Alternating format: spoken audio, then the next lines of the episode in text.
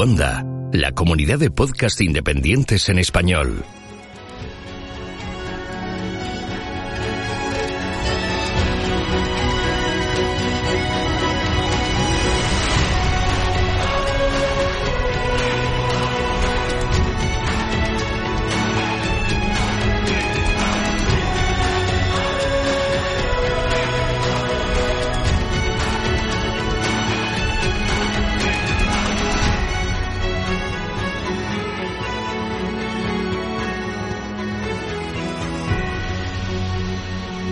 Bienvenido a GeoCastaway. Hola geonáufragos. ¿Alguna vez os habéis preguntado cuál es el mineral más famoso descubierto en España? Pues seguramente sea el aragonito, pero está claro que después de este está la andalucita. La andalucita es un mineral difícil de describir, ya que puede presentar colores muy diversos y tener formas distintas, desde masas amorfas a prismas o cubos. Eso sí, es bastante común, su brillo es vítreo, aunque en algunas muestras es algo más mate. Tiene una dureza media alta, como el cuarzo, es decir, 7 en la escala de Mohs, por la que raya a un, cristal. Su variedad, la quiastolita, se identifica mucho mejor en campo, debido a la cruz en su interior que forman las sustancias carbonosas que contiene. La andalucita es un aluminosilicato, que se halla en la mayoría de macizos graníticos del mundo, donde, el granito está en contacto con rocas metamórficas. El nombre andalucita proviene de un error, como otros tantos nombres de minerales. Se extrajo en España y se envió fuera para que analizasen las muestras. Allí, tras observar que era un nuevo mineral, le pusieron el nombre pensando que venía de Andalucía.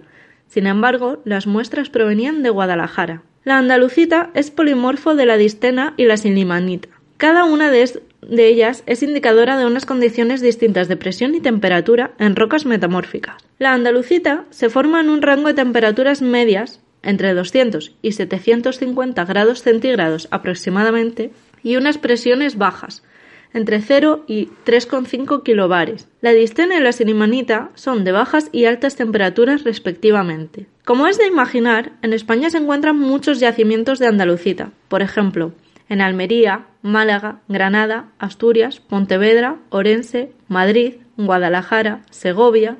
La quiastolita, por su parte, se halla en Cáceres, Barcelona, Lleida, Huesca y Zamora, entre otros. Cabe destacar que los mejores cristales provienen de la zona de Somosierra, de Sálega de las Ollas, en Guadalajara. Por otro lado, entre las propiedades de la andalucita destaca su refractariedad, es decir, su capacidad de conservar sus propiedades químicas, mecánicas y térmicas aun cuando se somete a altas temperaturas. Es por eso que el 95% de la andalucita se utiliza para producir materiales refractarios para industrias como la siderúrgica, metalúrgica, cementera y hornos. También forma parte de rocas que se emplean en la construcción, incluso forma materiales aislantes, de loza o pavimentos. Además de en España, la andalucita se puede encontrar en otros países, como lo son Brasil, Sri Lanka, Austria, Estados Unidos, Chile, el Laraquete, Perú, en Paita y México, en Baja California del Sur. Si alguna vez vais a buscar andalucitas, recordad no llevaros muestras a casa. Respetad el patrimonio geológico. Si queréis llevaros un recuerdo a casa, nada mejor que una foto del mineral con una escala al lado, o algo cuya longitud sepáis. Antes de terminar, os voy a hablar de la azultanita. Fue una petición de Pablo, un fiel oyente. La azultanita es una de las gemas más caras y transparentes. Pertenece a la familia del diásporo. Es, por tanto, un oxohidróxido de aluminio. El descubrimiento del diásporo ocurrió en 1801, en los Urales, Rusia. Se denominó zultanita a los ejemplares más bellos que constituyen una de las piedras preciosas más codiciadas. La zultanita de mejor calidad se extrae en Anatolia, cerca de Silimilla. Esta joya tiene una característica especial y es que cambia de color según la luz con la que se observa. Por ejemplo, con luz natural se ve verde y con luz artificial es rosa. Esto es debido a una excisión muy desarrollada que tiene y lo que hace difícil su corte. La zultanita debe estar protegida de elementos químicos, el calor y cambios extremos de temperatura, Solo se puede limpiar con jabón neutro para no dañarla, y es que es muy delicada. Espero, con estas pinceladas sobre la azultanita, haber saciado vuestra curiosidad. Y la de Pablo, por supuesto. Y ya sabéis, la próxima semana tendréis disponible en Twitter la encuesta para el mineral del próximo mes. Hasta la próxima, geonáufragos.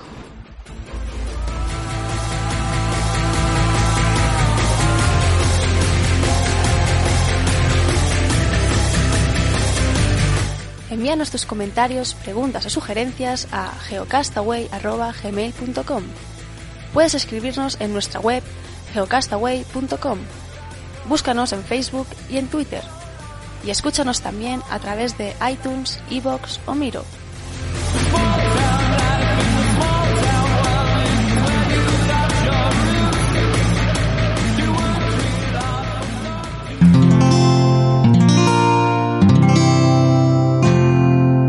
Puedes escuchar más capítulos de este podcast y de todos los que pertenecen a la comunidad Cuonda en cuonda.com.